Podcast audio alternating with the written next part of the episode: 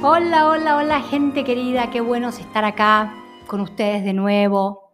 Tan feliz, ya estamos llegando casi a 20.000 repeticiones del podcast en 39 países. Realmente en mi cabeza es como un milagro, un milagro lógico, como diría Humano Puente. Bueno, les cuento que vamos a cambiar la temática. Vamos a entrar en otra área donde la abundancia es fundamental. Ustedes saben que la abundancia es un estado de conciencia que no solamente tiene que ver con el dinero. Eh, una persona abundante también es abundante en el amor. Y vamos a empezar a hablar de un tema absolutamente complejo, difícil, controvertido, que es la temática de las parejas.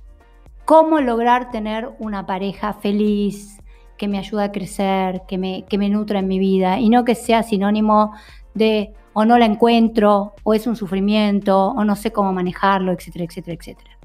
Ustedes saben que de los proyectos humanos, eh, donde el hombre invierte más tiempo, más fuerza, más entusiasmo y más energía y dinero, es, y que peor le va, es la pareja.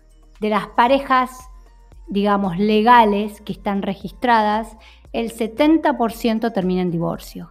Es decir, que la cifra es muy alta y sería bueno que veamos si hay alguna manera, alguna forma donde yo, hombre, mujer, pueda hacer algo para revertir esta situación que tanto dolor produce en la vida de la gente. Lo primero que tenemos que ver es que mucha gente dice que cuando descubrió el amor le cambió la vida. Los primeros periodos de la relación son periodos mágicos, donde uno toca el cielo con las manos.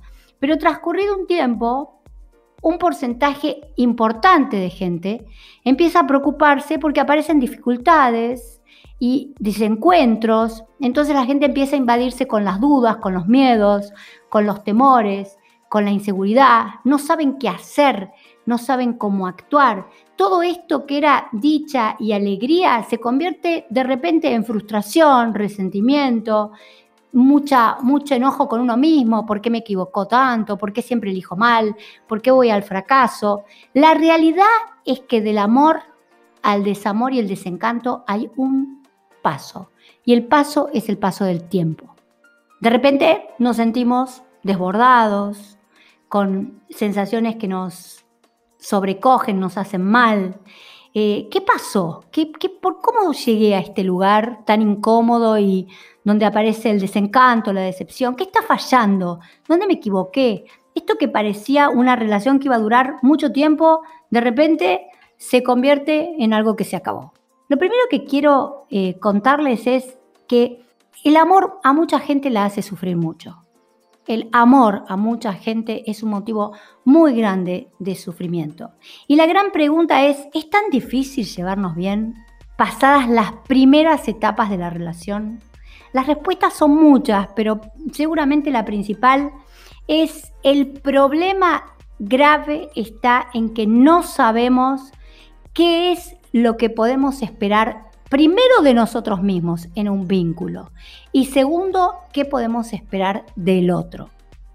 No sabemos cómo somos, no sabemos cómo sentimos, en qué nos parecemos, en qué nos diferenciamos, qué nos aleja, qué nos acerca, qué nos une, qué nos separa. Y acá es importante que sepan que la psicología les puede dar muchísima ayuda a la gente que tiene dificultades en mantener pareja. Lo peor que nos podría pasar es terminar la vida diciendo, uy, si hubiera sabido cómo tratar a esa persona que fue tan importante en mi vida, ahora en mi vejez, en mi adultez no estaría sola.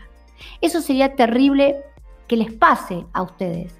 Entonces, acá la pregunta es, mis queridos oyentes, ¿prefieren quitar obstáculos y construir una pareja o prefieren sentir que hay que envejecer solo, que no hay remedio para mí, que la, experiencia me demuestra que las diferencias con el otro son insalvables y no puedo hacer absolutamente nada? Frente a los vínculos de pareja creo que hay dos posiciones fundamentales. Unos son los optimistas, los que creen que siempre va a haber una posibilidad, una solución, una salida, una negociación, que si la persona vale la pena, tengo que hacer ese esfuerzo y vale la pena que lo haga porque es un obstáculo que me va a hacer ganar una gran carrera. Y otros van a ser los pesimistas que digan, esto no funciona, ya elegí mal, pero va a venir otro que sí va a ser el perfecto y este me va a resolver el problema. Y la realidad es que cuando fracasamos una vez, dos veces, tres veces, es que el problema lo tenemos nosotros. Nosotros no sabemos qué queremos, qué esperamos, qué necesitamos. Yo les voy a contar una historia personal porque me encantan. Ustedes saben que esto lo hago para transmitir pedazos de mi vida, fragmentos de mi vida. Yo me casé con un hombre que realmente es impresionante. Es, un hombre muy querido, es un cardiólogo, un médico cardiólogo. Un, hombre que es adorado por la gente, muy, muy querido por la gente. Pero yo me acuerdo que yo me casé muy jovencita, a los 25 años. Un psicoanalista, una joven psicoanalista, eh, estudiante de filosofía, hablar con un cardiólogo era un tema enormemente complicado. Teníamos cosas en común como nuestra vida, nuestros hijos, la parte económica, pero en el tema de la comunicación, ahí a mí me empezaron a agarrar unas dudas terribles, porque yo quería que mi marido no solamente fuera un buen proveedor económico, que me mantuviera, que aparte fuera un muy buen amante, un muy buen padre de mis hijos, un compañero, sino que aparte le pedía que fuera terapeuta, que fuera filósofo, que fuera un especialista en todas las cosas retorcidas que a mí me encantaban. Entonces, cuando este hombre, como, buen cardiólogo, que los cardiólogos son básicamente matemáticos, cuando este hombre me miraba y me decía, ¿de qué hablas? Y de lo que vos me preguntás, yo no te puedo contestar, a mí me agarraban unos ataques de furia que no les puedo contar. Y muchas veces dije, uh, elegí mal. Hasta que finalmente pude empezar a darme cuenta que uno de los éxitos por el cual yo hoy tengo un matrimonio de 35 años es que el otro no me puede dar todo lo que a mí se me da la gana, todo lo que yo necesito, que muchas veces conformarme, y no es conformarme, sino valorar lo que el otro me da, es el gran secreto de la felicidad en una pareja. Y segundo, le pedimos al otro en general lo que no logramos. Yo quería que mi marido fuera multimillonario. ¿Por qué? Porque yo no lo era. Yo quería que él ganara mucha plata. ¿Por qué? Porque yo no la ganaba. Yo quería que él fuera súper intelectual y brillante. ¿Por qué? Porque yo sentía que no lo era. Entonces, muchas veces le pedimos al otro nuestras grandes carencias y grandes deficiencias. A mí me llevó muchos años, muchos años de terapia, muchos años de tener un gran analista que me hacía pensar, Cecilia, vos querés fuegos artificiales. Las lámparas hacen que la gente consiga logros. Los fuegos artificiales duran minutos. Con las lámparas llegás a recibirte, a leer un libro. Las lámparas son las que importan en la vida, no los fuegos artificiales.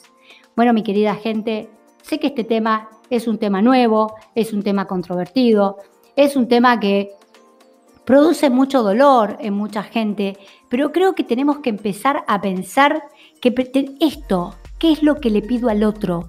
¿Qué es lo que le estoy reclamando al otro que el otro me dé y que yo no tengo? Primera gran pregunta. Y segundo, esto lo vamos a ver en un podcast muy, muy, con mucha fuerza y muy, en, en forma muy profunda. La base de una buena pareja es tener una buena autoestima. Si yo si Cecilia no sabe lo que es querer a Cecilia, valorar a Cecilia, amar a Cecilia, ¿cómo puedo exigirle al otro que el otro me dé lo que yo ni siquiera me doy a mí, ni siquiera sé cómo dármelo? Entonces, de este podcast quiero que se queden con dos ideas. Ojo con pedirle al otro lo que nos falta.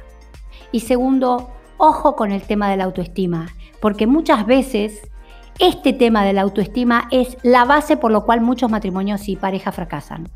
Porque como yo me siento insuficiente, le pido al otro que llene mis huecos en mi sensación de valor, de poder, de puedo. Cuando yo siendo muy jovencita y teniendo la suerte de tener a ese genial analista que tuve, me dijo, Cecilia, si vos querés hablar de filosofía, anda a una escuela de filosofía, anotate y habla con filósofos. Si vos querés eh, tener plata, gana la voz. Si vos querés encontrar gente hiper brillante que te hable de metafísica, búscatelas. Pero no le pidas a ese ser que te está amando bien, que te está acompañando bien, que te respeta, que quiere a tus hijos, que te quiere a vos lo que Él no te puede dar.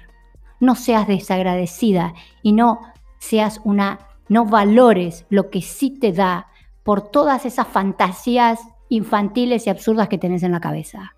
He sido dura, conmigo han sido muy duras, pero esto, estas palabras de estos sabios a mí me cambiaron la vida.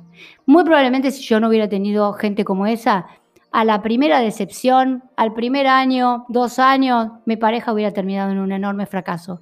Y yo hubiera perdido esta experiencia que en los momentos más duros de mi vida, como fue atravesar esa enfermedad tan grave que tuve, la persona que más me importara, que me importaba, que me tuviera la mano, que estuviera al lado mío, era este ser que tuvo la enorme paciencia de tolerar mis infantilismos, mis imperfecciones, mis no capacidad de pensar la vida. Así que amigos, oyentes, amigas, oyentes, por favor, valoren lo que tengan, sepan pedir, conózcanse. Este va a ser el primer paso que vamos a charlar en, la, en el episodio de Mindalia, en esa charla que están todos súper invitados, el 10 de febrero, 16 horas, Argentina. Los quiero a todos ahí haciendo preguntas, contándome sus experiencias, que va a ser un placer compartir todo lo que aprendí a costa de mucho sufrimiento también, muchos darme contra la pared, pero seguir adelante y estar acá disfrutando la vida con este ser que amo tanto. Un beso muy, muy grande para todos.